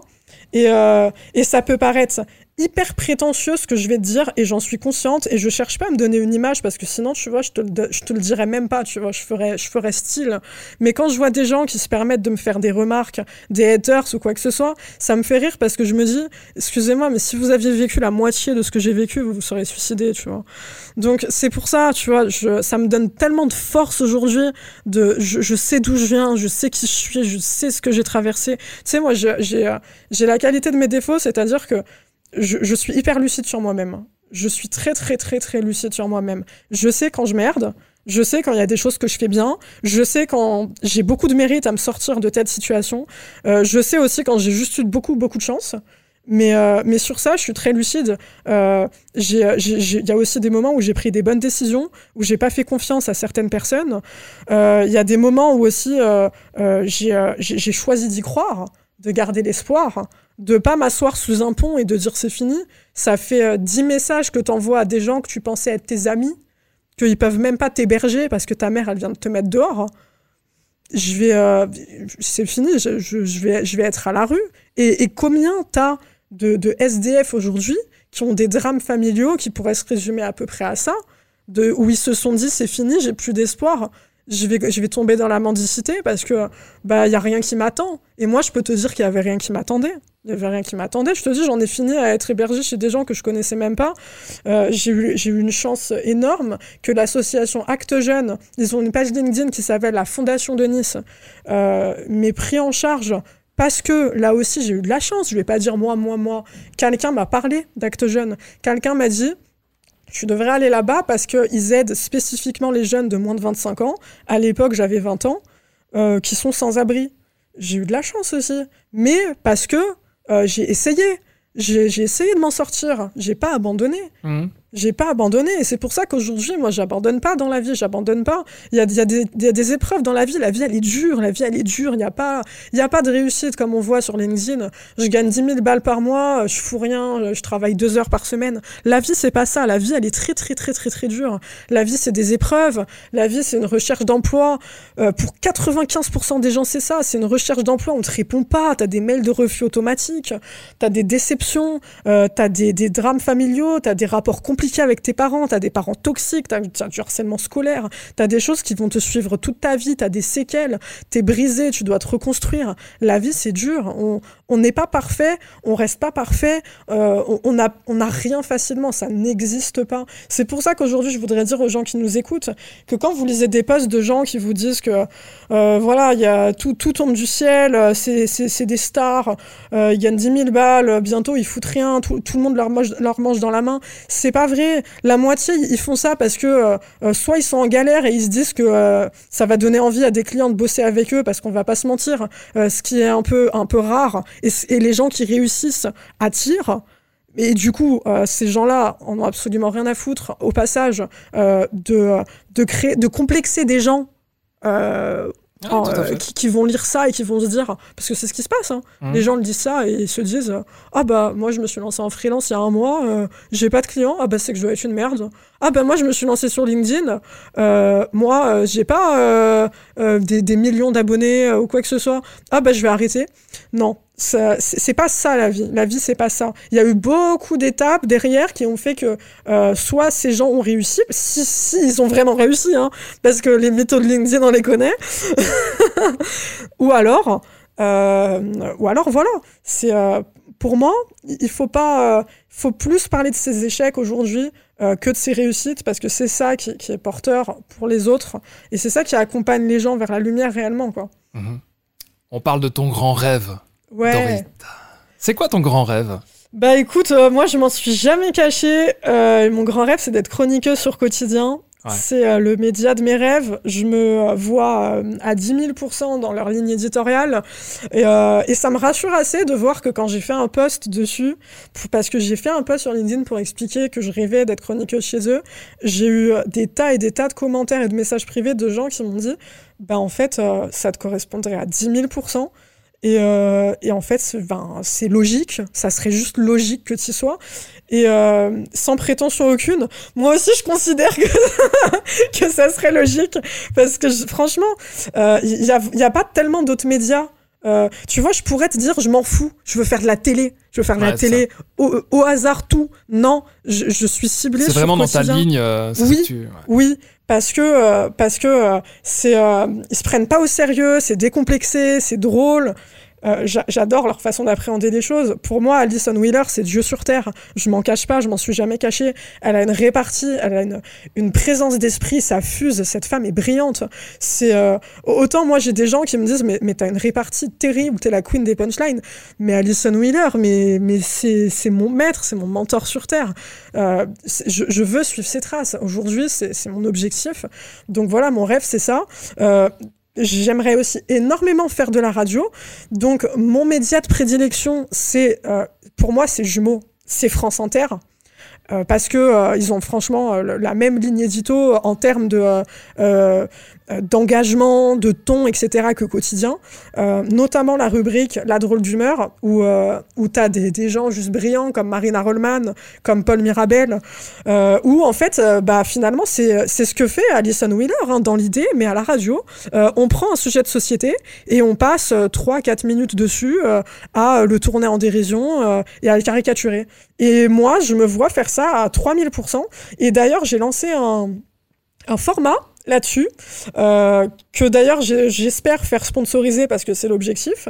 Et euh, le but, c'est justement euh, de montrer en vidéo euh, à euh, d'éventuelles personnes qui bossent chez Bangoumi, donc la société de production de quotidien, ou chez France Inter, euh, voilà, euh, ou peut-être même d'autres médias, on ne sait pas. ce que je sais faire à l'oral, parce que c'est une chose d'avoir de la répartie à l'écrit, mais c'est une chose aussi de l'avoir à l'oral. Mhm. Donc j'ai fait une première vidéo qui a hyper bien fonctionné, je suis trop contente, il y a, il y a maintenant un mois, où j'ai tourné en caricature le, le, le sujet du candidat. Euh, pendant, euh, pendant 2 minutes 50 et, euh, et je suis trop contente parce que voilà l'accueil a été très bon. Donc voilà je vais continuer. Encore une fois si jamais un sponsor passe par là avec grand plaisir d'en discuter. Bon de toute façon mon agence d'influenceurs est en train aussi de voir de son côté. Faut que j'envoie surtout une slide de présentation. Ils m'ont demandé mais comme je suis une grosse feignasse j'ai toujours pas fait. Mais voilà c'est de toute façon il n'y a, y a, pas de secret. Euh, il faut que tu montres ce que tu sais faire pour être contacté. Donc, euh, Euh, ça n'a pas été le cas pour, euh, pour la télé, euh, l'expérience où j'étais chroniqueuse. Mmh. J'avais jamais montré le son de ma voix à personne, mais pourtant ils m'ont fait confiance pour passer à la télé. Sur BFM, hein ouais, sur BFM Business.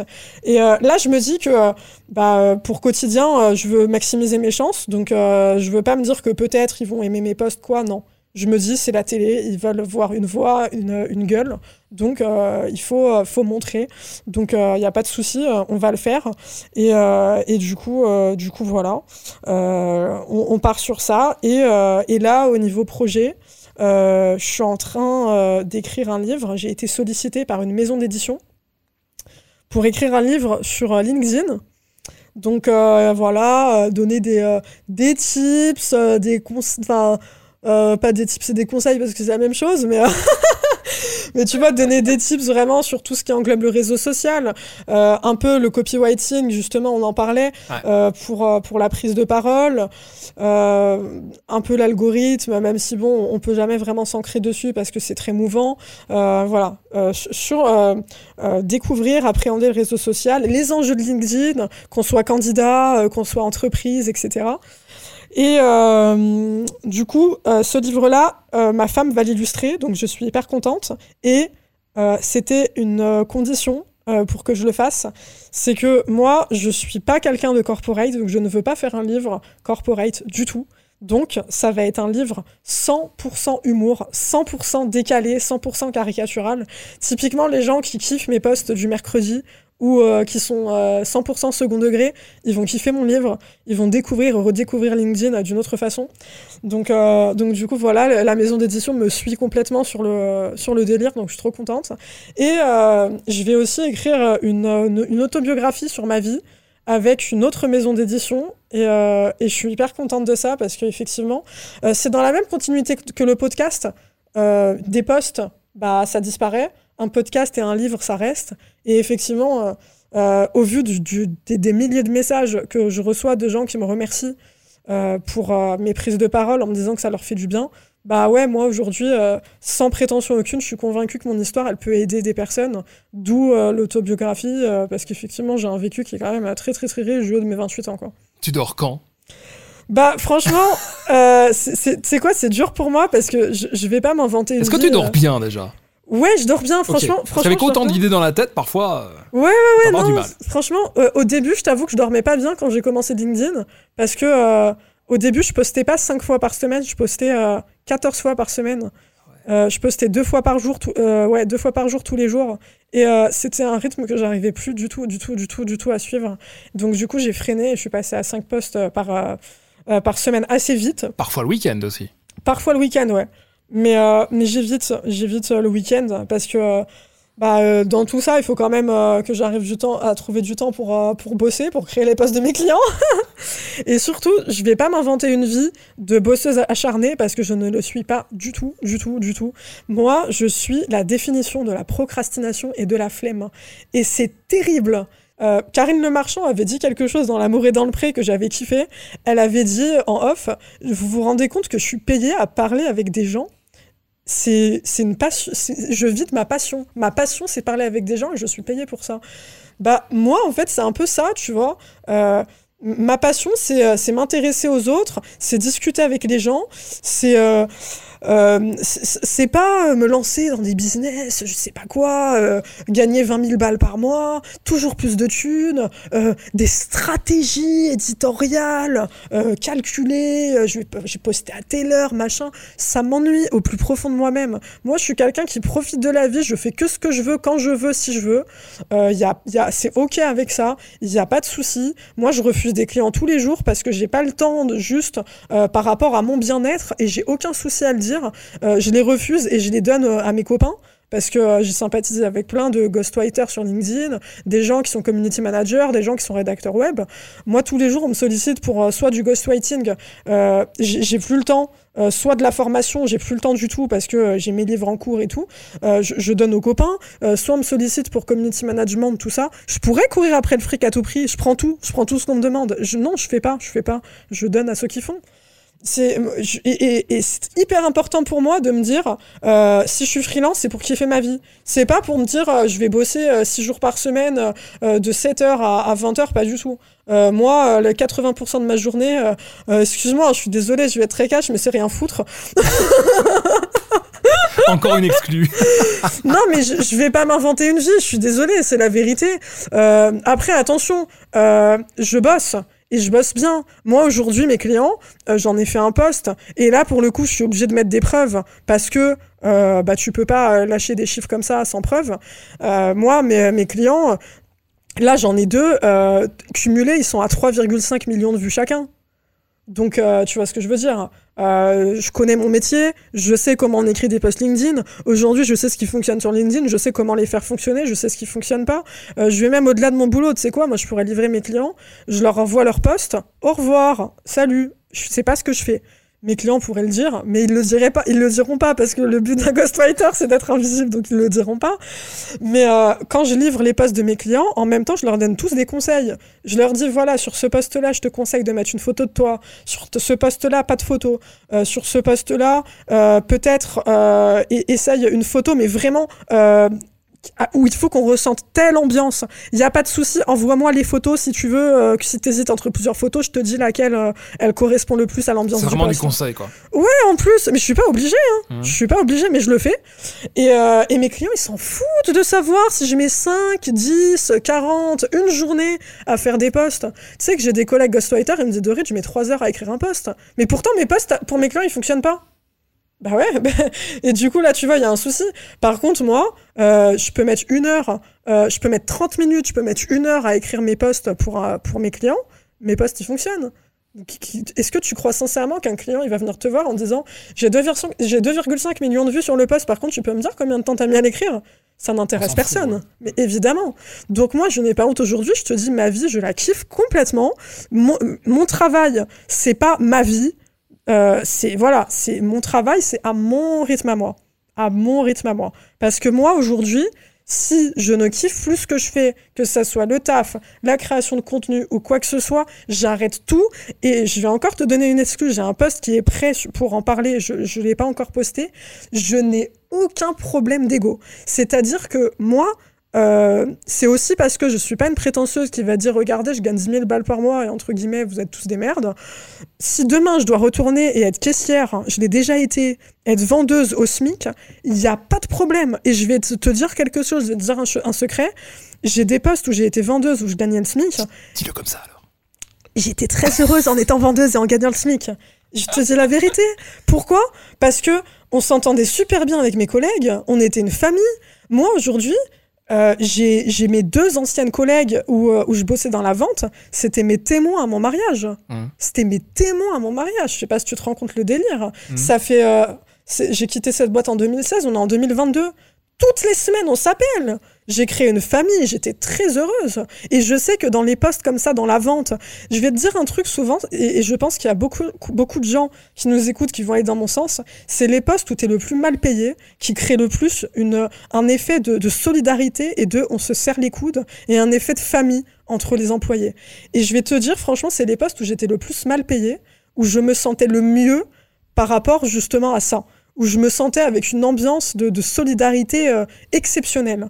Donc, si demain je me dis euh, ça me gave, soit euh, je sais pas, euh, euh, je vois que demain tous mes clients deviennent fous, mais je touche du bois, c'est que des amours, ils sont respectueux, ils payent, ils payent à l'heure, euh, ils, ils- ils me laissent travailler en totale liberté et c'est ce qu'il faut avec moi et ils le savent très bien et ils me font confiance.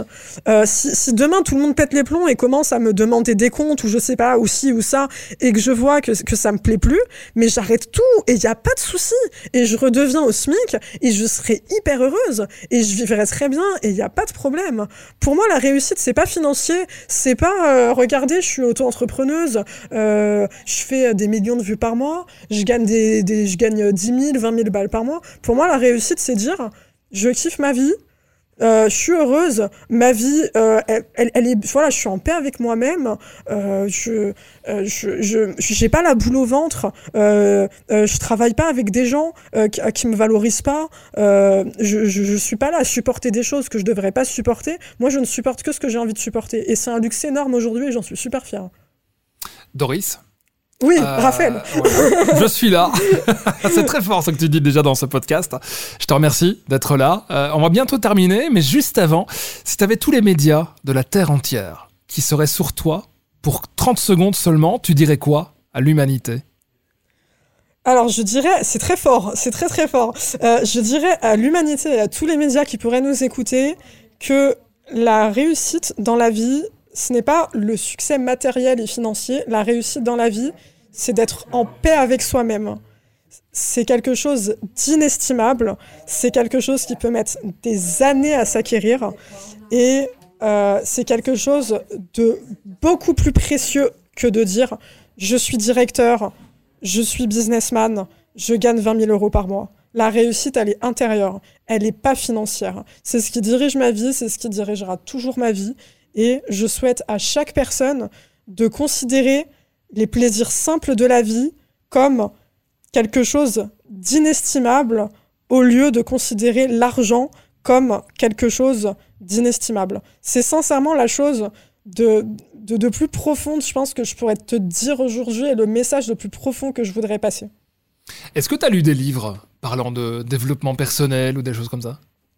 Euh, ouais, j'ai lu, euh, je sais plus exactement le titre parce qu'il est super long, les 7 astuces euh, des personnes qui réussissent dans leur vie. Mhm. Euh, je crois que c'est ça. je sais que c'est 7 astuces des personnes qui, réussissent dans leur vie. Je crois qu'il y a deux points et autre chose. Mais c'est une couverture rouge et blanche. et en fait, mais ça parle de ça, justement. ça parle du fait que c'est des personnes qui sont hyper simples. Euh, qui ont une, routine bonheur, qui, euh, qui font passer justement euh, ces moments de ne rien faire, qui s'accordent des moments pour ne rien faire, hyper importants pour se recentrer, se ressourcer, régénérer leur énergie créative. Et c'est leur point commun en fait à tous.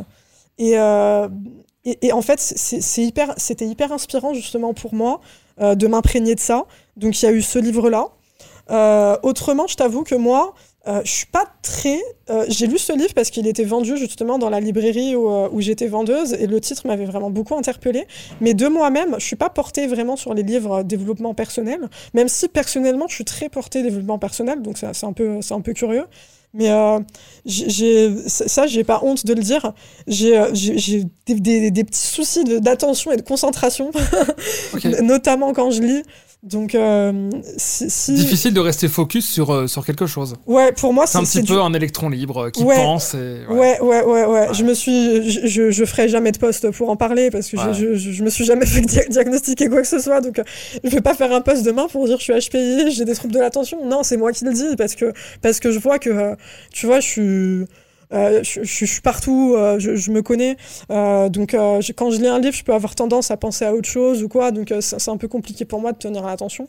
donc, c'est pas tellement niveau lecture, c'est plus au niveau des artistes que, que j'admire. Notamment, j'ai une admiration sans limite, comme je te disais, pour Les Azuelos. Et pour moi, quand j'admire l'œuvre de quelqu'un, c'est que forcément, la personne derrière, elle est forcément inspirante, personnellement. C'était sûr. Donc du coup, moi, tu sais, je suis quelqu'un qui creuse beaucoup. Donc euh, j'ai regardé toute la filmographie de Lisa Axuelos, notamment le, film qu'elle a fait où elle raconte un film poignant où elle raconte son, son passé avec euh, Marie Laforêt, donc sa maman. Et, de là, j'ai regardé beaucoup d'interviews où, j'ai, où elle, du coup, elle parlait beaucoup de sa conception de la vie, euh, de, du, du, travail personnel qu'elle a fait sur elle. Et c'est plutôt à travers, à travers les artistes qui m'inspirent que je me, je me nourris en termes en termes spirituels. Aurel San en est euh, aussi. Euh, euh, Aurel San, c'était le premier hein, avec qui j'ai eu ça. Euh, Aurel San, la première fois que je l'ai écouté, j'avais 16 ans. je pense que dans tous les moments, c'était un moment où j'allais très, très, très, très, très mal. Parce que j'avais des problèmes familiaux très importants avec ma mère. Ma mère est quelqu'un qui a des gros problèmes nerveux. voilà, on a, on a subi de la maltraitance avec ma sœur. Il y a eu carrément une plainte euh, qui a été déposé pour euh, ça, pareil. Je te redonne une exclue, mais ça, c'est en totale liberté parce que j'en parlerai sur LinkedIn parce qu'il faut en parler. Il y a une plainte qui a été déposée pour, euh, pour maltraitance quand j'avais 9 ans par un voisin. Il y a une, une, flic qui est venue me chercher dans la classe quand j'étais en CM1 et tout, hein, pour m'interroger. donc, donc, tu vois, à, chaque. j'ai un vécu lourd et qui, qui n'a pas arrêté. Hein, quand j'avais 16 ans, ça a continué. Et Aurel San, chaque à chaque moment, à chaque période de ma vie, chaque chose, chaque, émotion que j'ai pu ressentir, que ce soit la joie, la colère, la tristesse, euh, le, euh, le sentiment d'injustice, la révolte, j'avais toujours une chanson d'Orelsan qui faisait en sorte que je me sente comprise, écoutée. Et franchement, je t'en parle, c'est le, moment du, tu vois, de, de l'interview où je suis le plus émue avec toi parce que, tu vois, c'est quelqu'un qui me connaît pas, euh, il sait pas qui je suis, euh, probablement qu'il saura jamais qui je suis, mais pour moi, c'était un ami. Il me connaissait, il, euh, il me comprenait en fait, et il m'a tellement aidé à surmonter des tas d'épreuves. Tu vois, je t'en parle, franchement, j'en ai les larmes aux yeux parce que c'est euh, vraiment, j'en ai chié et Orelsan, il a toujours été là pour moi et c'est hyper bizarre de dire ça. Et, et, là, tu vois, on est, on est 22 ans plus tard et, et je suis toujours là et je vais mieux mais, ces sons, ils ont toujours une résonance tellement importante pour moi.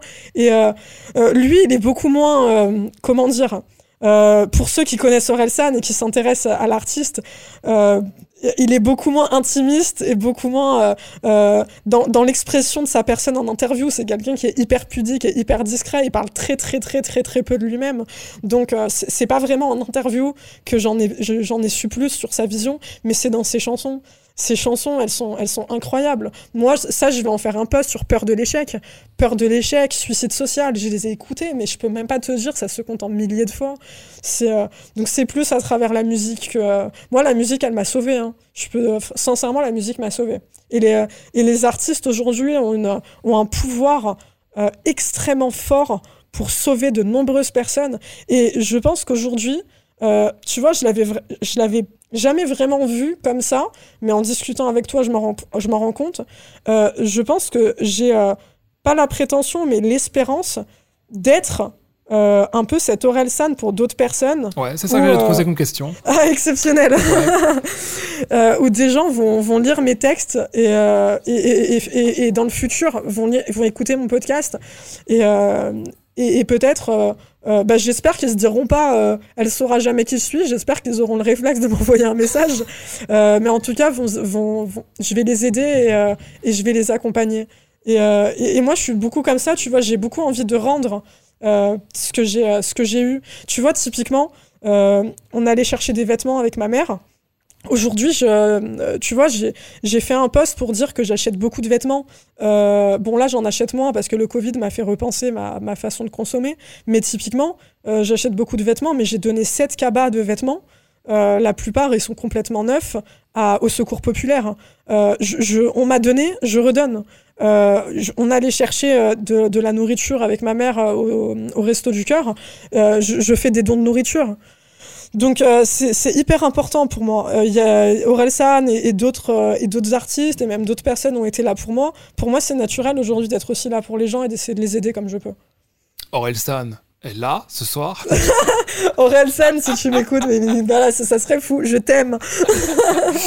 Bon, comment te suivre Sur LinkedIn, évidemment. T'envoyer un petit message, explique-nous un petit peu. Est-ce que t'as un site internet euh, déjà? J'ai pas de site internet et j'ai la chance de pas en avoir besoin parce que quand t'as de la visibilité sur LinkedIn, bah du coup les clients viennent à toi et, euh, et, du coup euh, bah, j'ai pas de site. Par contre, pour me suivre, bah cliquez sur abonner sur LinkedIn, suivre, donc le bouton suivre ou se connecter. Et j'ai également Insta, donc mon Insta c'est Dorit Naron. Euh, je publie des stories, euh, des stories marrantes assez souvent. et, euh, et, TikTok. Le teasing est grave. et TikTok, c'est Dorit Naon aussi. Et, et voilà, je, je, me cantonne à ça. Principalement, évidemment, c'est sur LinkedIn que je suis le plus active. Et n'hésitez pas aussi, je sais pas quand va sortir ton podcast, mais n'hésitez pas à aller vous abonner aussi à mon podcast sur toutes les plateformes. Donc, Dorit raconte. Et à la page entreprise que je vais ouvrir, qui du coup, évidemment, va s'appeler Dorit raconte. Magnifique. Merci beaucoup, Dorit. Super. Je te souhaite euh, plein, plein, plein de bonheur. Merci aussi au Novotel Vieux-Nice qui nous accueille. On est bien ici, hein calmement. On posé. est super bien, franchement. En plus, Je t'offre une casquette, c'est pour ouais, toi. je vois qu'il y a des casquettes Elle est roses, rose. euh, hyper cool. Elles sont au top. T'as une petite installation avec euh, euh, un tableau de son et tout. C'est euh, franchement au top. hein. Voilà. Merci beaucoup et puis à très bientôt Dorit. Merci beaucoup à toi, Raphaël, pour l'invitation. C'était un plaisir de discuter avec toi. Et euh, bah, on se dit à très vite. À très vite. Ciao. Ciao.